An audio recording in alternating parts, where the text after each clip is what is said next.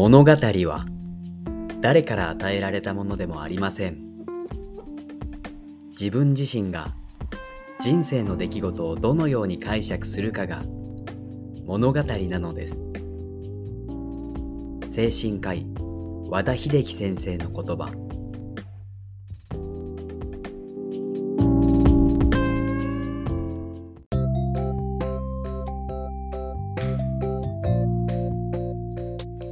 Nurse Terminal Present, Nasutami Radio.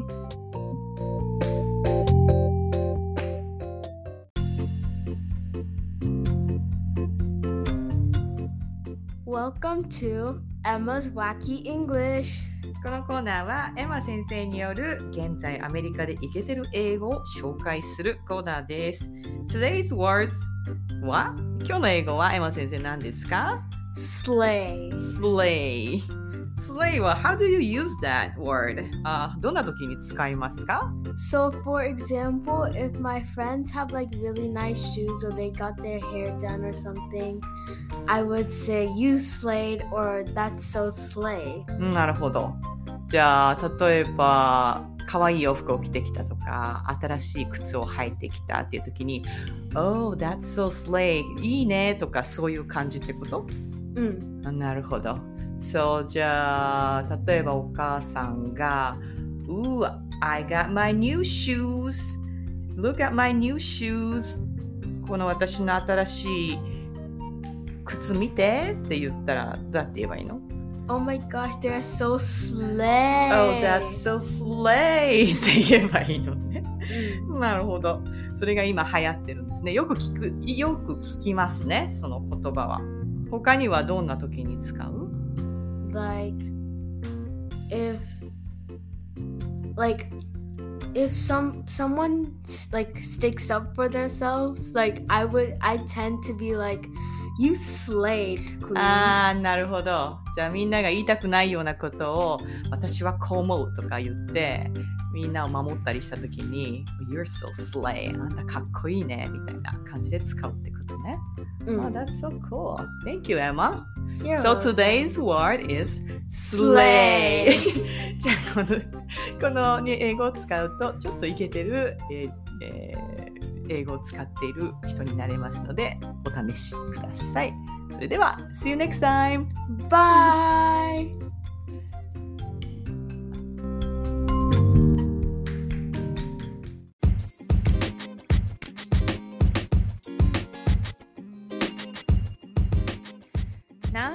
ースターミナルプレゼンツナスタミラジオ。皆さんこんにちは。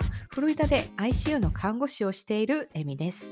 このチャンネルはナースターミナル通称ナスタミのメンバーでもある私エミがコミュニティを通して出会う素敵な人たちとお話をしたり活動を紹介したり感じたことを語っていくそんなチャンネルです。皆さんお元気ですか？えー、ナスタミラジオが始まって約半年ぐらいが経とうとしています。えー、ナスタミラジオ自体はね、もともとは私がいろんな方とね、あのナスタミを通じて出会うことが多くなって、えーお話ししてみたいな、みたいなところもありつつ、まあ、でも一番の最初のコンセプトとしては、えーナースターミナルという、なんというか素敵なコミュニティを応援したいなと。その応援の形として私が思いついたのは、このラジオを通して、なんかこう、収益を得て、えー少し、えーナスタミにこう運営の運営費として少し寄付ができないかなと、まあ、それが一番最初からあった構想だったんですね。えーこうそのためには、えーこの私が今使っているこのラジオを作っているアプリがあるんですが、まああの簡単な話で言えば YouTube と同じような構造でですね、えー広告を入れてそれが広告収入として、えー少しお金がこう少し稼げるような、まあ、そんなシステムにこの、えーラジオ自体も、えなっているんですね実は。えーなんですけどもそこに至るまでには、まあ、いろんな、えーものをクリアしなきゃいけなかったりとか、まあ、いろんな設定があったりとか、えー私もこの使っているアプリの会社に何度も連絡をして、えーやっと、えーこの6ヶ月、ちょうど6ヶ月過ぎたところにね、そのベースが、えーやっとできまして、えー冒頭にね、最近、あの、何回か、えー配信してるエピソードには、えーご気づきの方も多いかと思いますが、えー Spotify の広告を私の娘たちが、えー読んでいると思うんですが、そこを、えー再生していただしていただくと、えー、ナスタメラジオに少しお金が入ってくると。そんな構造になりました。えー私はね、本当にあの、今の時点では本当にビビたるものなんですけれども、えーこうしてあのラジオを通じていろんなあの方と出会い、いろんな世界が広がり、私も刺激をもらいつつ、あのいろんなフィードバックをいただいて、なんていうか、そんなね、あのラジオを聞いていただくことで少しお金になっていって、それがあのナスタミに返せると。まあ、その構図がやっとベースができたというところに私はちょっと満足感を得ながら、えーあとはこれからどんな、えー楽しいことができるかななんてことを考えながら、そんな風に過ごしています。えーで、そんなことを考えた間に、えーなんか新しいことそろそろ4月だし、なんかしようかななんて思っていたところで、えー今回ね、冒頭に少しコーナーを作ってみました。えーその名も、えーEmma's Wacky English ということで、 Wacky ってあのちょっとちょっと変わったみたいな。まあ、私のこう考えとしては、まあ、フォーマルな英語ではなくて、ちょっと今、あのーまあ、昔のあの表現を恥ずかしながら言わせてもらえば、ちょべりばーとか、なんかこう若者言葉みたいのって英語でもあるんですよね。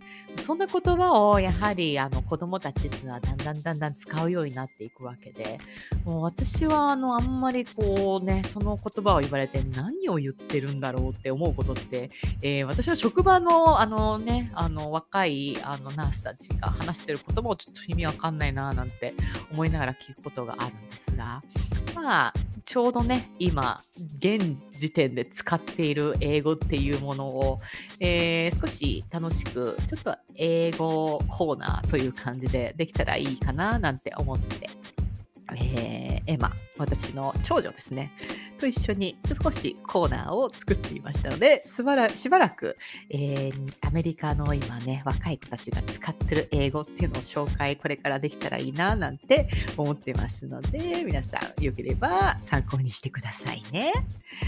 えーナスタミラジオ第34回はですね、えー皆さん、えー待っていた方も多いんじゃないでしょうか。えー旅する看護師、ユージさんのお話がやってまいりました。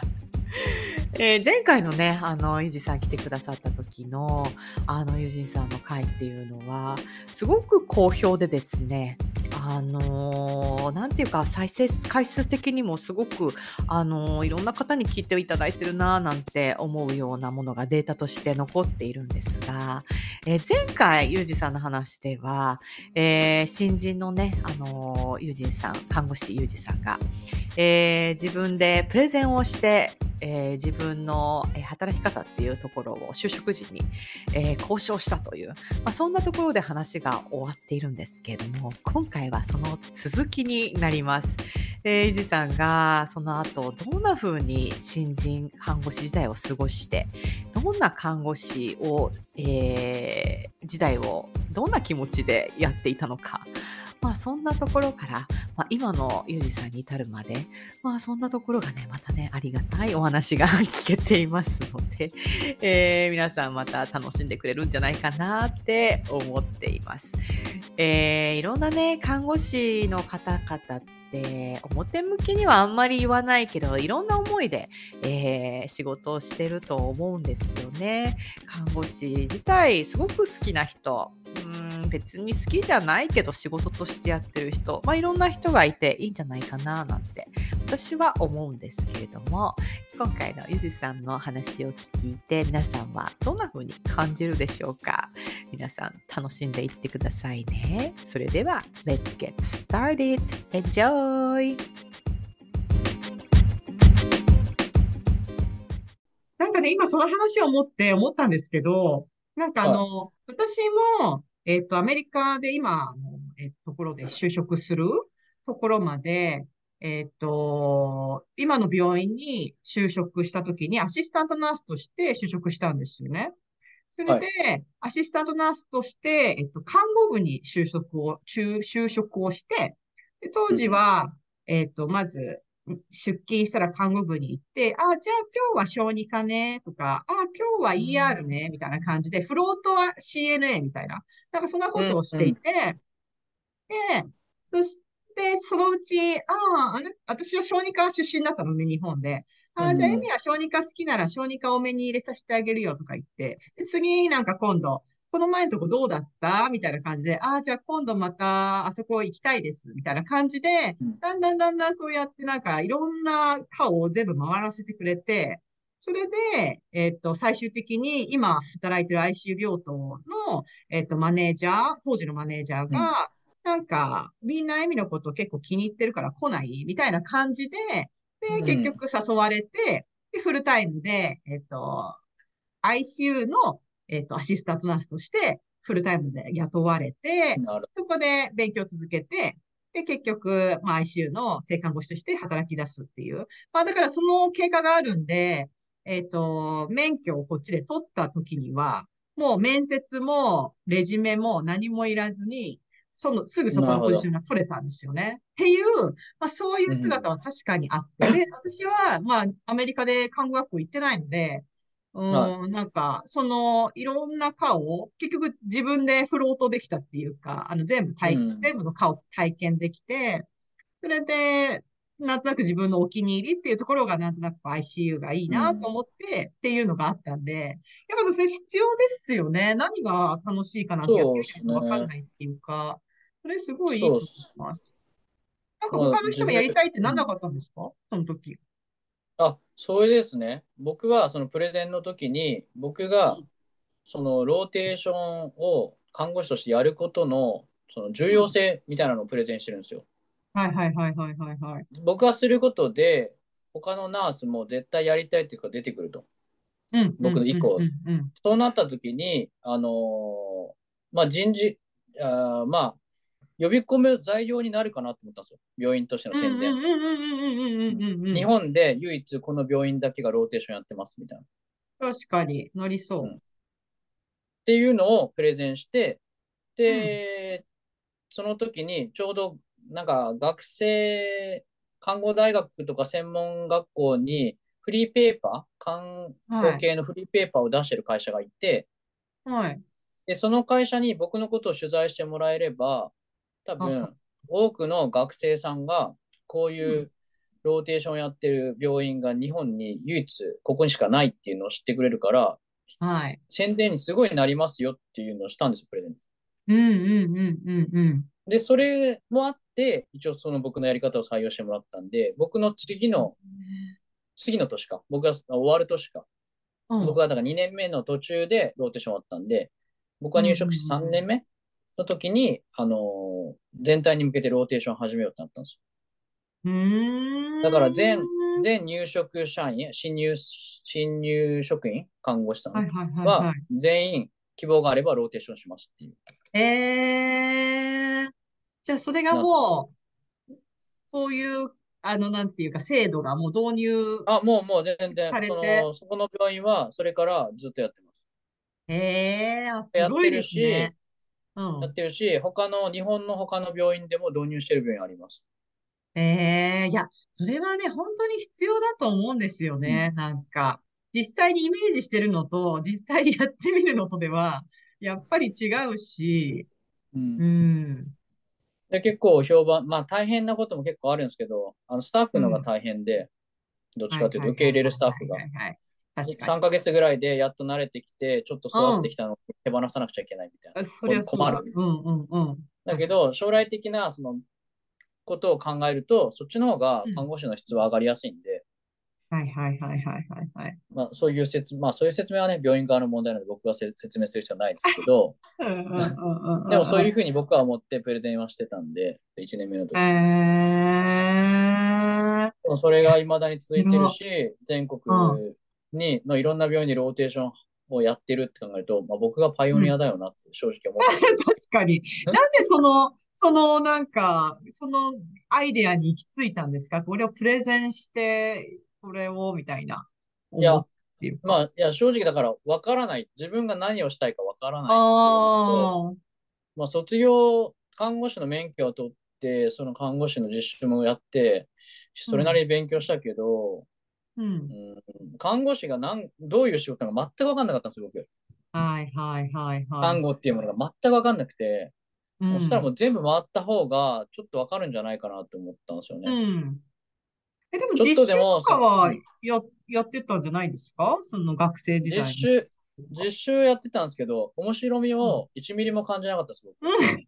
なるほど。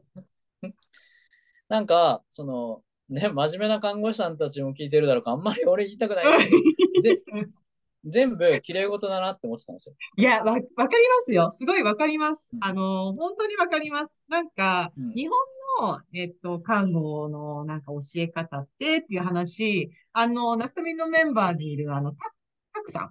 あの、バングラデシュはいはいタクさん。うんとも話をししたことがあったんですけど、はいやっぱなんかこう、なんていうのかな、白衣の天使感っていうか、なんていうのかなね。なんか、そこを前に出すというか、こう、聖職者うんみたいな。で、私はそういう感じで、やっぱり、あの、教育を受けたし、だからアメリカに来た時に、なんか結構衝撃っていうか、まあ、看護師も人間だし、みたいな、なんかそういう人間味が溢れている感じっていうのは、私の現場では結構あって。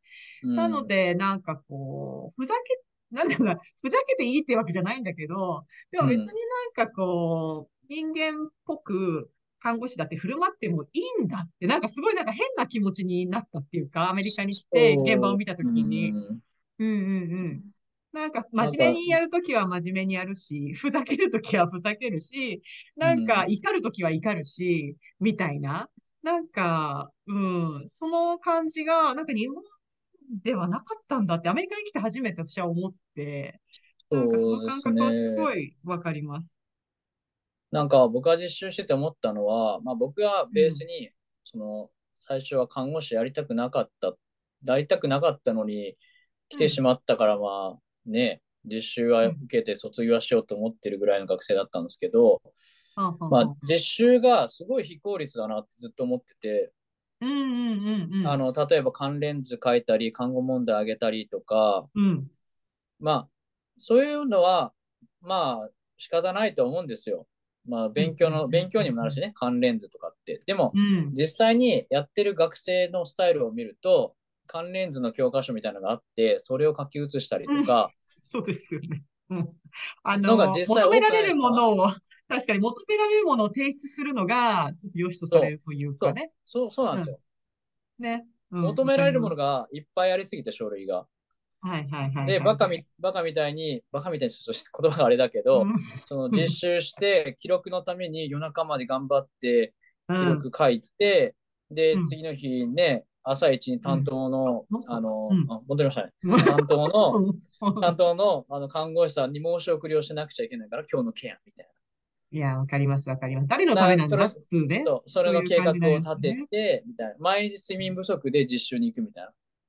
そうでしたね。うんこんな非効率なことあるかよって思ってたんですよ、学部学生の時に。うん確かに、確かに。で、目標がなんかもう決まりきったもんで、なんか看護ケアなんですよ。すべて看護ケア。看護ケア。はい。それが日本の看護のベースだみたいな。手と目で見取り守るみたいな。看護っていう字はそこから来たみたいな。あうんうんうんうんうん。わかるんです。うんだけど、僕はどっちかって言ったら、もう医者寄りの考え方です、最初。昔で言うミニドクターみたいな。うんだから、アセスメントができもしないのに、ケアなんて言ってる場合じゃねえじゃんって思ってるんですよ。うんうんうん。バイタルサイン一つもちゃんと読めないのに、なんでケアの話を先にしてんのみたいな。うんうん。だから、うん僕が実習で行くんだったら、そのバイタルサインをちゃんと読み取ったりとか、する方、が大事なんじゃないかな、みたいな。検査データを読めるとか、バイタルサイン。だだけどそういうことの授業ってほとんどないですよね、日本の看護。確かに、本当そうですよね。その点、アメリカの多分看護学生なんかとかって、現場でこう、多分新人としてポッて来た瞬間に、あなたは私の、なんだろうな、そのフロアにいる経験はいろいろあったとして、でも同じ免許を持ったものとして、最低限のアセスメントができるっていう、そういう感じで始まるんですよね。はいはい。いうってのはそういう教育だからっていうふうに私は見ていて、なのでまあ、ケアっていうところは、やっぱりやってなんぼなんで、経験を積んで、ケアっていうのは、あの、なんていうか、スキルを上げていくもんで、うんそのアセスメントっていう部分は、まあ、経験しながら深めていくことはあっても、そのベースの、その多分 NCLEX のその試験内容も基本的まあにはやっぱ。ね、ちょっと高いですもんねなんかもうちょっと、そうですよね。なんかなんていうか、こう、なんていうかな、ケアの問題を解いているわけじゃなくて、どうやったら安全に、えーケア確かになんだろう確かに。はいな感じが見れるかとか、そういう試験なんで、そこがやっぱ違うは違いますよね。そうですね、考え方が違うし、求められてるも違うんですけど、僕はその、そのローテーションやったりとか、まあ、いろいろ試したりした理由、まあ、やった結果でもあるんですけど、やって思ったことは、その、両党の看護師さんの差がありすぎるなって思ったんですよ。できる人とできない人の差がありすぎる。うん。うん。まあ、それぞれの役割があって、この人はすごいコミュニケーションが上手だとか、この人はすごいケアができるとか、あるんですけど、全員のそのアセスメント能力は平均して低いなって1年目の時思ったんですよ。ああ、ほんほんほんほんほん。そのデー僕が言うデータを読み取る力とか、画像を読み取る力、うんうんうん。あの、1年目で生意気ながら、うんうんうん。本当本当尖ってたんですよ。ダメだな、ここはとかと思ってたんですよ。最悪でしょ？最悪の1年目だと思うんですけど、うん。本当に。だから、うんもう、1年目の時から先輩とかプリセプターとかにも平気で、うんえっ、と、これなんでこういうデータなんですか？僕思うんですけど、うんうんうんうんうん。診断、診断ってこれでいいんですか？みたいな。医者がこれでこの診断だからこれでいいんですか？みたいな。うん。で、あの先輩に嫌われるっていうね。お前、お前はドクターじゃねえんだから、みたいな。まあそうだけどね。でもなんか、だからケアし、うんだからケアしたくないって俺は言ってる。動かしたくないとか。今、動今動かすタイミングじゃないと思うんですけど、みたいな。ああ、なるほどね。今動かしたらバイタル狂いますよ、みたいな。もうすでに狂い始めてるのに、それらの先にドクターコールするなり、採血した方がいいですよとか、3年目とか4年目で平気で言ってたんですよ。うんうんうんうんうんうん。いや、でもね、結構、その感覚って、アメリカのナースに似てるっていうか、私は今それ聞いてても、あんまり、あの、違和感を感じてないというか、うんうんそういう感じで仕事をするんで、本当に、あの、自分のアセスメントを、なんか逆に私なんかは、いや、まだ1年目だからこんな意見言っちゃいけないんじゃないだろうかとか、うんなんかそういう感じで、あの、過ごしてたんですけど、それが逆にうざがられるっていうか、そういう世界だったりして、ねアメリカの場合は。そこができるっていうのは、やっぱり強いですよね。やっぱそこで間違ってることもあるけれど、それを、あの、自分の考えとして、まあ私はこう思うんですけど、これはどう思いますか？っていうのにドクターに言う、直接言うとか、うん。先輩とかにも言って、なんかこう、答えを導き出すみたいな、そういうディスカッションって、私は結構課題だったんで、で今も結構うんそうやって、結構気合を入れて、私は絶対これはこうだよなって言って、結構、なんか指示を煽るみたいな、なんかそういうのがあるんで、うん、でもやっぱね、日本だとやっぱ2年目だからとか、4年目だからっていう、なんか立ち位置を気にするみたいなのは、圧力すごいですもんね。上の。確かにありますよね。あなたにはまだ何年目だからやらせてあげられないとか言われたことあるし。ううんんうんうん、そんなわけあるかと今だって思いますけど。確かに能力はね、いろいろ差があって当然ですもんね。うん。うん、だから、まあ、20代はそんな感じで過ごしてましたよ。先生と、先生とも、まあ仲いい先生もいましたけど、逆に。そういうふうに僕がう言う看護師だから。逆に信用してくれた先生とかもいますし。まあ、それを嫌う認定の看護師さんたちもたくさんいましたし、天然ハマるされてきた。とハマるっていうね、タイプなんかもしれない。だけど、まあ、それがあって、もう、看護師やりたくないなってチャラになったんですよ。ええあ、そうなんですね。なんかちょっとそうやってハマってったのかと思ったけど、そういういやいや、全然です、全然です。もうそれで、まあ仕事もすげえ忙しかった病院っていうのもありますけど、なんか自分だけ頑張っても意味ねえなってああ、思って、はははおもし、ははははまあ調子乗ってたんですよ。自分はできるみたいな。うん、うん、うん、うんうんうん。でも最初の3年目途中ぐらい、4年目入るぐらいの時に辞めちゃって、うんうーん。もう面白くないってなって、看護師辞めようと思って辞めた看護師辞めようと思う。看護師辞めようとええ思う。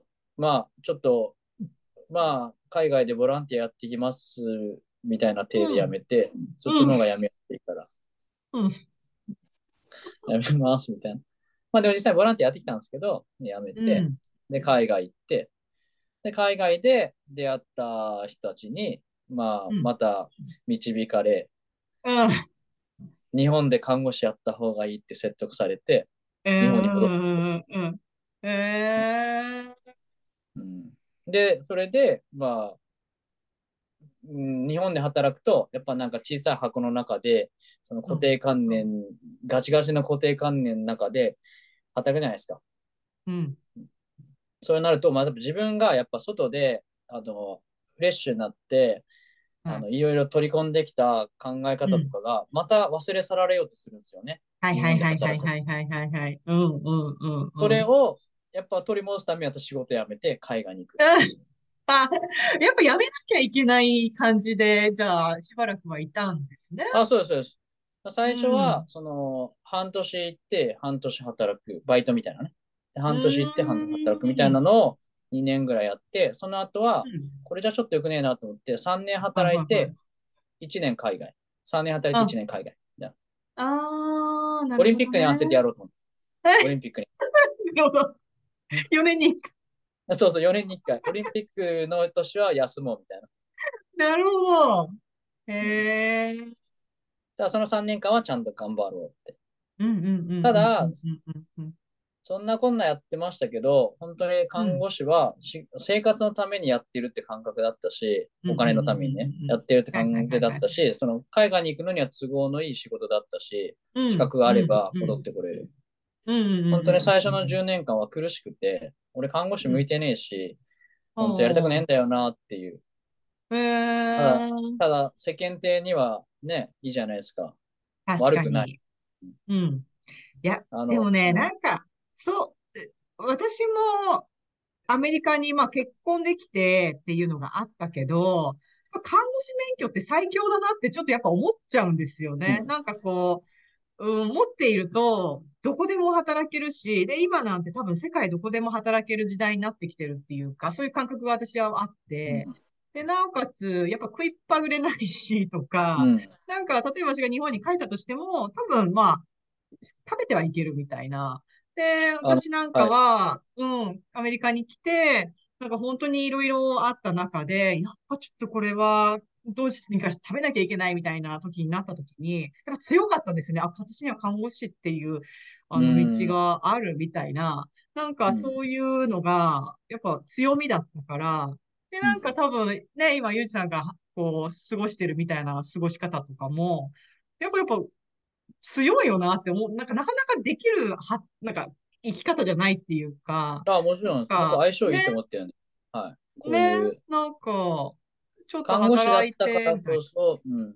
な。うん。看護師だったからこそ、あの、今ね、あの、旅と看護師と両方やって、うんなおかつ海外でも働くっていう選択肢もうんできるし、いや、ほんとほんうと。ん。本当うんまあ、今は、まあ、18年目に突入しますけど、うん。あの、10年目に、まあ、ある出来事があって、あ、うん。俺、看護師向いてるかもって思い始めたんですよ。うん。え、何だったんですか？そこでまで向いてないって 思ってたのに。ああ、そうそうそう、もう全然。俺は、おうん俺はもうデータとか読むのは得意だし、画像も読むの好きだし、うん。他のナースにはその辺ではもう、なんか文句言わせないみたいな。変ああ、じゃあな。なんかちょっと、うんうんうんうん。いや、そんな感じで、俺もなんか、うんうんうんでもケアはしたくないみたいな。もう完全にミミニドクターって言われてもしゃあないみたいな。なんかあれじゃないですか、ナースプラクティショナーとかそっち系に行って、なんかこう指示を出す系の人ああ、まあまあがまあ、まあ、海外だってですね、きっと。うん。まあまあそうだと思うんですけど、でも、それでも別に看護師に本腰入れれるわけじゃなくて、気持ち的には。うん。でもなんとなく、もう他の人よりはでき、その辺ができるから、まあやるか、みたいな。はいはいはい。なんですけどまあ、ずーっとオペ室とかで働いてて、で、うん海外行って、その、ボリビアっていう国で働く機会があったんですよ。南米の。うんうんうんうんうんで、ボリビアもそのバックパックしながら、えーまあ、たまたま、あの、知り合いの紹介で、うん。外人の看護師さんの紹介で、その、その看護師さんが働いている病院の、うん。えーオペ室のチームで、毎年1年にうんうんうん1回だけ、そのボリビアの小児科の熱傷病棟、熱傷の専門の病院に行って、1ヶ月間オペしまくって帰ってくっていうプログラムがあったらあったんですよ。で、そこの、えっと、スタッフがちょっと足りなくて、でもなんか行く予定は変えられなくて、でも、あの、うん一人足りなくて、外人でもいいから連れてきてくれってうん。探しているってなって、うん旅であった、昔旅であった海外の看護師さんが僕のことを思い出してくれて、メメールしてくれたんですよ。うん。たまたま僕、うんその時、あの、ちょうどね、あの、フリーで、うん。フリーでっていうか日本に戻ってきてバイトしようかなと思った時で、うん。で空いてたんで、連絡もらって、1週間後に、あの、中米飛びましたよ。そっから。へえ。まあ、南米のボリビアなんですけど、仕事先は。あの、連絡したら、スペイン語が話せないと話にならないからって言われて、う んで、期間は、あ期限は4ヶ月しかないから、4ヶ月でどうにかしてくれって言われて。うんうんうんうんうんうんうん。で、あのスペイン語、初心者、旅、なんか学校みたいな感じで検索したら、グアテマラって出てきて、じゃあガテマラ行こう。そこからグアテマラ飛んで、うん、で、3ヶ月間、ガテマラのアンティグアっていうところ、旅人だったら結構知られてる街なんですけど、スペイン語学校が、格安のスペイン語学校があって、そこで3ヶ月勉強して。で、スカイプで、当時はスカイプがオンラインのやつは、あなんではいテレビ電話はスカイプだったんで、スカイプで毎毎毎週末面接して、ダメだよ、そんんなスペイン語、まだダメとかって言われながへら。え。で、それで3ヶ月後にやっと合格もらって、南米のボリビアで、そのアメリカの、アメリカのチームだったんですけど、アメリカのチームと一緒にオペ、オペをやるっていうの入って、ええ、すごい。はいすごいですねその出会いって。あ、うん本当です。もう助かりました。ねありがとうって感じですけど、その人によく覚えててくれたな、俺のことって思いながらうん。で、まあ、ボリビアで、その、1ヶ月ぐらいバーってオペやって、みんな帰っていくんですよ。うんもうプログラムだから、ただの。うん帰った後に僕だけ残っちゃうんですよね。日本人。うん。だけど、まあ、その、院長先生とかドクターとかも仲良くなってるし、うんまあ僕のね、あの、片言の、当時の片言のスペイン語でもみんな喜んでくれて、うんうんうん。もっと働かないかって院長先生言ってくれて、うん。その時は。もう二つ返事です。はい。1年ぐらい。1年以上。いや、2年。何年でも働きますみたいな。ええ、じゃあやっぱちょっとで楽しくなったっていうか、そこで。楽しくなったっていうか、働きやすかったんですよね。うーん。やっぱ日本とは違う。まあ、海外の方がボランティアやってても、なんか診療所とかで働いたりとかしても楽しかったんですよ、なんか。はいはいはいはいはいはいその変なストレスがなかったっていうか、みんな楽しくやってるし、周りに影響されやすい人間なんで、僕も。うんうんうん。だから周りが楽しく働いてたら俺も楽しいな、みたいな。ああ、確かにた、ああ、でも確かにそこあるかな。そこありますね。うん。そうなんですよ。うん。で、それで、まあ、オペ室で働くことになったんですけど、まあ、オペ室で働いてる時に、うんまあ、帰るじゃないですか。夕方、うん夕方と夜に。うん。帰ったら、病院の前がざわついてるんですよ。人が、人がたかりが出てて。なんだろうって言ったら、なんだろうっていうか、あ、お兄さんお兄さんって言われて、お前うん病院のスタッフだろうって言われて、あ、まあ一応、みたいな。お兄さんちょっと助けてよ、みたいな言ったら、人が倒れてたんですよ。はいはいはいはいはいはい。まあまあ CPS よ。普通に。うん。うん。心肺停止状態で、うん。お兄さん、看護師か何かかって、あ、俺は、うん、看護師だけど、うん俺はしこの対応はしたことないと思って。うん。うん。か看護師何年、7年目だったかな？だったけ？ど、うん。6年かうん。だったけど、俺は看護師なのに、うん心臓マッサージをやったことないんだ。リアルリアルな人ずっとオペ室とかだったんで、うん。常に守られた。ドクターも麻酔科もいる中で働いてて、はいはいはいはいはいはい。その胸をマッサージしたことないってなっちゃったんですよ。はいはいはい動けなかったんですよ。看護師なのに、うん。BLS とかやってたけど、全然できないみたいな。いざとなって動けない。うん、うん、うん、うん、そうですよね。たら、うんなん、か ER っぽい人たちがバーって来て、ストレッチャー乗せて、うん新マシンがバーって連れてって、うん、それはもう衝撃的すぎて、うん、うん、うん、うん。俺、看護師なのに何してたんだろうみたいな。うん、オペ室に入ったら偉そうになんかうん、セッティングしたりとか、なんかうん、ね、うん、うん。排除とか外回りとか全然やるけど、それ以外のことをオペ室から出たらただの人だなと思って。それで、あ、もうだいぶ経ったけど急遽やろうと思ったんですよ。最低限の、うんあ、じゃあ元が救急とかじゃなくってっていう、もう元はオペ室、オペ室ですね。うんオペ室と病棟をちょっとやったぐらいで、はいはいはいはい。オペ室だったら、あの、道具とか術式の名前さえ分かってしまえば、うん。海外でも働けるなっていう考え方があったんで、それでオペ室選んだんですけど、オペ室で働いてたら、え？身の回りの人全然助けれんじゃんって。自分の目の前に、例えば家族、将来的に家族ができて。俺何もできんじゃんと思って。なんか重なったんですよ。自分の周りの友達とか家族が、もしこの人だったら。それで、あ、これはダメだ。ボリビアなんかで、俺、オペ室でやってる場合じゃねえやって。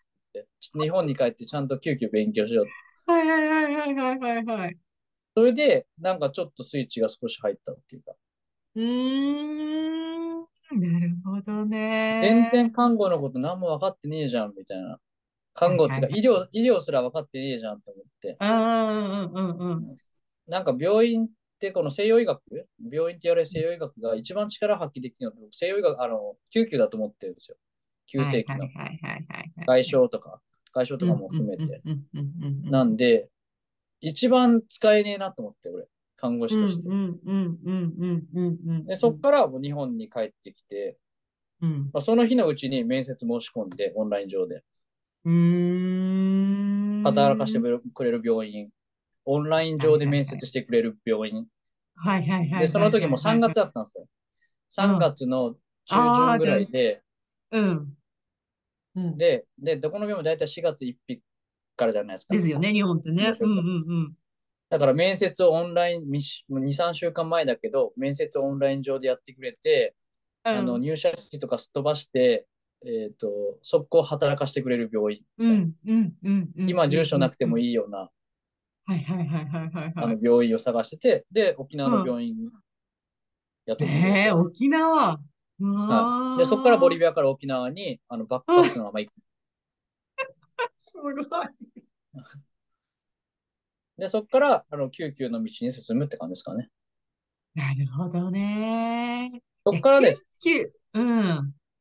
救急の衝撃ってありますよね。私も日本では小児科病棟、小児がんメイン、まあ、他にもいろいろあったけど、先天性のあの患者とかいてとか、まあ、どっちかっていうと、こう、なんていうか管理というか、あこう、獣のメニューが決まっていて、指示通りにしつつ、心のケアをしつつ、みたいな。急変したらね。うんね。まあでもそれがまたちょっと楽しかったは楽しかったんですよね。まあ急変すれば ICU に連れてってドキドキしてみたいな。なんですけど、私の今働いてる病院はもう、あの、ザ・トラウマ病院なんで、本当レベル1トラウマ病院だから、なんかすごいのくん、すごいのくんそうですね。すごいのが来るんですよね。で、またそれアメリカのまた独特な、なんていうかな、立地もあれだから、本当ガンショットとか、なんか、本当になんていうか、うん超大事故とか、なんかすごいのが来たんですよね。で私は別にそこを狙って就職したわけじゃなくて、当時、この近所の、まあ、ちょっと病院にはこだわったんですけど、もう雇ってくれるところ、私みたいな外国人で、あの、こっちの教育も受けたことなくって、だけど、アシスタントナースだけ取った人みたいのを、まあ、経験もないんで、あの、に 日本食のウェイトレスしかやったことないような人を雇ってくれるっていう場所が、まあ今の場所だったんですよ。拾ってくれたんですよね。あのよくわかんなかったんですけど、とりあえず面接受けたら受かって、入って、で、そこに入った時の、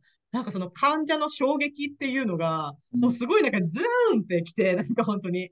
で、ER に、あの、お手伝いに行ったりとか、まあ ICU にお手伝いとかに行った時の、もうその光景がもうなんていうか、もうベッドサイドでお腹開けて、こう、あの、ガンショッまあトのそうっすよね。あの出血部分をこう探るとか、なんかもう、なんかね、次元が違ったんですよ、でも本当に。でそこで私はもうギュンってきて、あ、これはかっこいいわって思ったっていうのは、うんなんかすごい今、か、あの、共感するものがありました。で、なんかしかもね、やっぱ CNA なんで、えっと、だけど BLS は免許としてあるんで、もう高度、心停止が始まると、わーってみんな集まって、あの、チームでいろいろ始まるじゃないですか。はい ACLS が。で、一応私はアシスタントナースとしてできるのは、新マだけなんで、あの、薬は扱えないし、あれなんで、もう来たら、もう新マに、こう自分は、あの、背ちっちゃいから、あの、なんかこう、ステップみたいなの持あ、ってそうね。はい。それ使ってね命治療するとはい、やってみるわけなんですよね。なんかこれ、最初なんかちょっと遠目で見てたんだけど、だんだんだんだんここに参加したいと思って、私にできるのはここは新間だと思って、うん新間にこう入ってやるみたいな。なんかそれがやっぱり、なんていうかな、まあそこでいろんな感情にはなるんだけど、あの救急のちょっとアドレナリンが出るっていうのをちょっと体験すると、ちょっとなんかこう、グーンってくるのはそうですごいわかります。ちょっと僕はそれに当分やられてたんです。なるほどね。はい。アドレナリンが出すぎちゃって、まあ、もちろんその熱が入ったっていうのもありますけど、その看護師としての。僕の場合は、その、まあ、運よくフライトナースのをね、させてもらうことがうんあったんで、その救急やってる時。それが、さらなるそのアドレナリンを出させたっていうか、そうになりますよね。そのうん病院じゃなくて、病院の外で、のうん現場で、あのー処置が始まるっていうか、うんだから、あ当たり前に病院の中にあるものはなくて、資源としては、ドクターとナースが1名ずつと、うんあとパラメディックが数名。うん。で、処置もできるのも僕らが持ってるバック内だけとか。どこの病院を選択するんだとか、どういうふうにマネジメントしてっていうのを、うん僕が乗ってたヘリはナースがやってたんですよ、マネジメントは基本的に。ドクターは処置に、処置にあのはい完全に入るんで、だから僕らはその LINE 取ったり記録書いたりとかしながら、ドクターと話して、あの搬送先を決めつつ、だけ、ど、その多数傷病者の時にはあのペアとかを考えなくちゃいけないから、救急隊のリーダーと相談しながら、じゃあ先生と救命士ができること、先生と僕しかできないこと、救命士だけでできることっていうのを看護師のマネジメントしてやるっていう。そういう、そういうのをやりながら、現場で一つずつ、その、同じ課題はないんですよね。現場って特に。。病院よりも。だからそれで毎日アドレナリンが出まくって疲れて帰ってきて、それを繰り返してて、なんか病気になっちゃいましたね。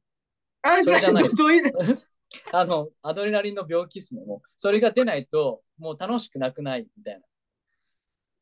あの、フライトとして、あの、出ない方が平和ですよね、世の中ね。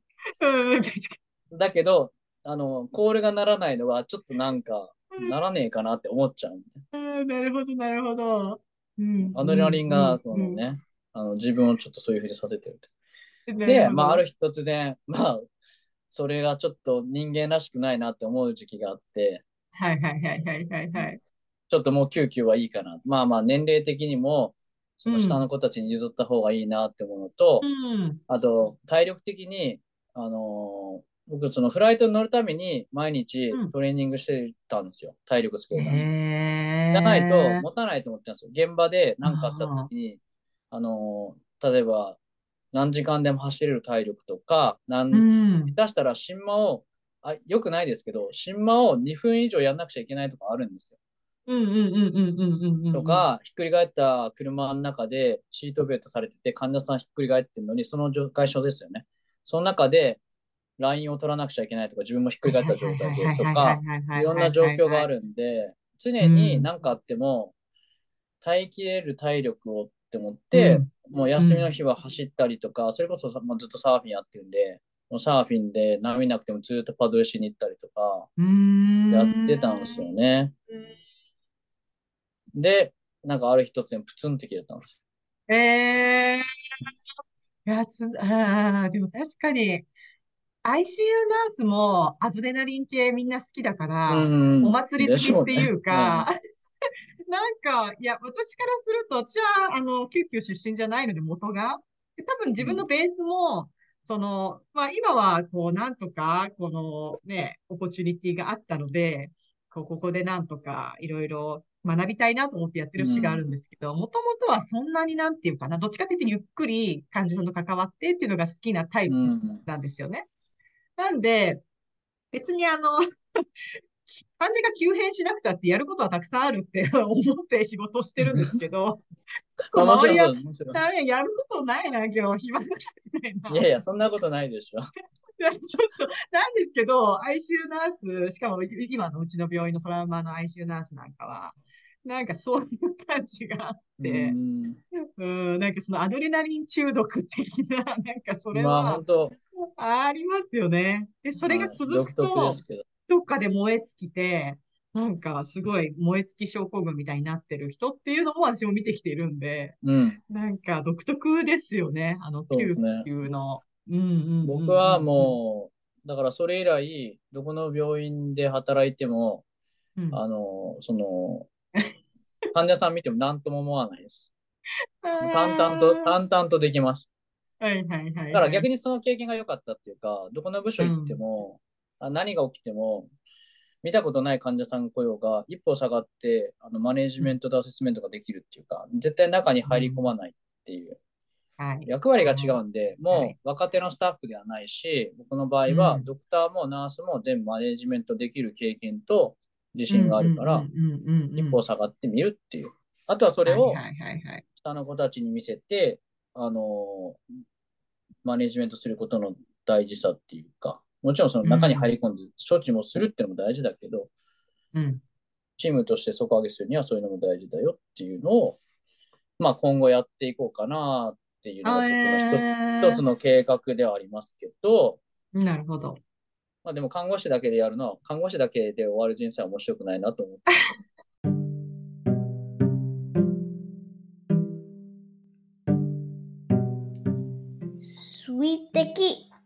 Ishiwo Ugatsu, Yuji san's favorite quilt.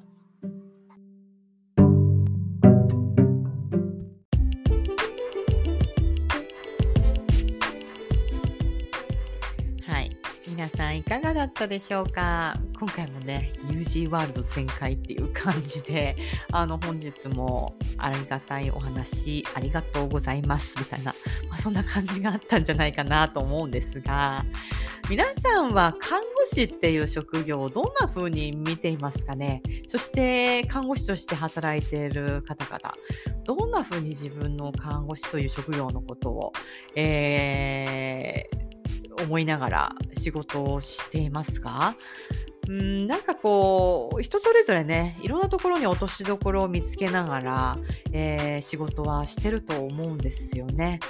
あのーで仕事をしていく中でもなんとなくちょっと違うなって思ったりとかあのーなんかちょっと方向転換してみたいなと思ったりとかまあ、あのそんな時にね少し勇気を振り絞って一歩踏み出してみるとまた世界が広がっていく、そんな姿ってあるんじゃないでしょうか。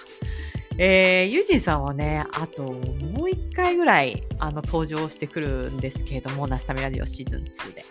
えー看護師として、えーすごくねあのキャリアを積んで、あのいらっしゃる方なんですけれども、えーまた今後のユージさんっていうのは、えー看護師だけではなくて今は整体師としても今は少し活動し始めている方でして、まあ、そこのねそこら辺の話またゆうじさんのありがたいお話というのが というのは冗談ですけども、えー聞けるような回がまた待ってますのでゆうじさんファンの方、えどうぞお楽しみに、え今回のナスタミラジオはここまでになります。皆さん次回まで元気に過ごしてくださいね。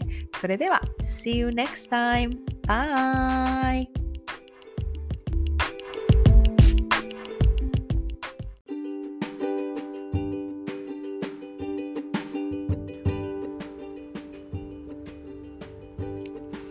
本日のなすたみラジオはここまで。この番組では皆様からのメッセージを募集しています。メールアドレスはアルファベットで、ナスタミラジオ、アットマーク gmail.com、ナスタミラジオ、アットマーク gmail.com、概要欄にも貼ってあるので、皆さんどしどしご意見ご感想教えてください。それではまた次回お会いしましょう。バイバーイ。